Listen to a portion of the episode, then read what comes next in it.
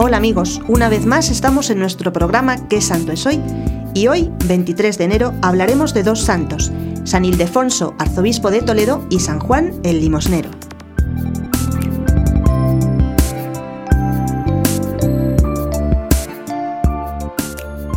El nombre de Ildefonso significa preparado para el combate.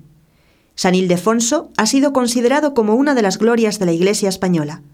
Nacido en Toledo de noble familia, ingresó muy joven en el monasterio de Agalí, en las afueras de su ciudad natal, uno de los más insignes de la España visigoda. Era sobrino de San Eugenio, y fue escogido por el pueblo para ser arzobispo de Toledo, que era en ese tiempo la capital de España.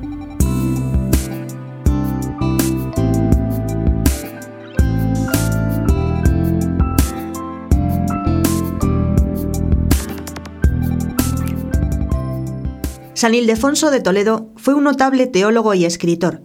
Tomó parte en los concilios celebrados en esta ciudad en los años 653 y 655 y escribió un libro en defensa de la virginidad de María. Por su gran devoción a la Madre de Dios fue llamado el capellán de la Virgen.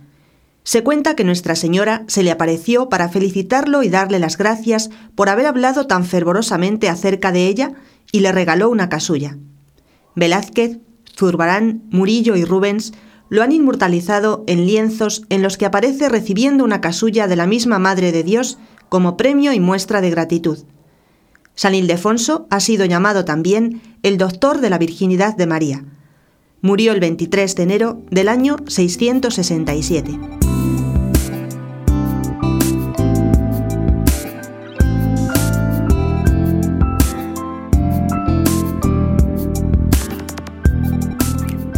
San Juan el Limosnero, muerto hacia el año 620, fue patriarca de Alejandría, famoso por su caridad.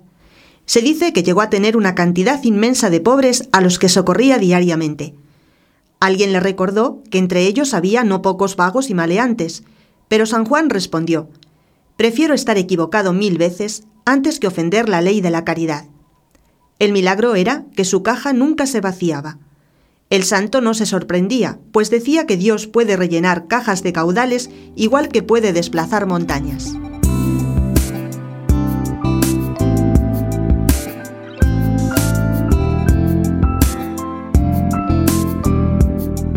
San Ildefonso de Toledo y San Juan el Limosnero son dos ejemplos de santidad que nos propone hoy la Iglesia.